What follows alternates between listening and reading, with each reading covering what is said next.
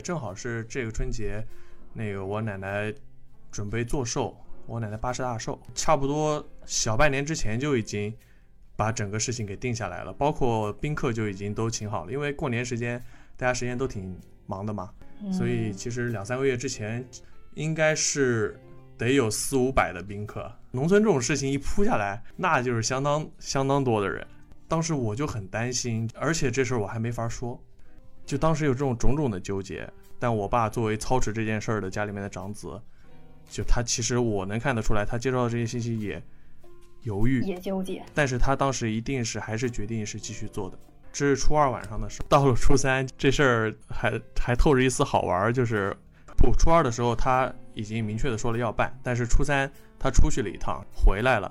直接就改了口风，说这件事儿可能要取消。你是不是听到这儿觉得可能是一个温情小故事，或者是一个特别感人的思想转变，对吧？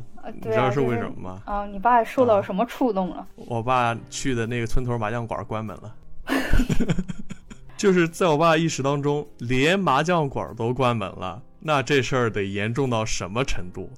这这当然有点夸张了，但确实是有这个因素在里面，就是公共场所直接关门了，是。而且从那个时候那他们当时接收到的信息，我再去说就好接受了。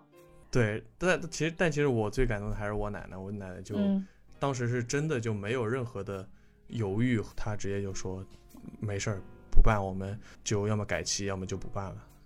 取消了之后，哦，变成我们自己家人在一起做个蛋糕，然后给奶奶祝寿。我对我来说是更有意义的，我觉得对我奶奶来说。她其实是更轻松和更开心的。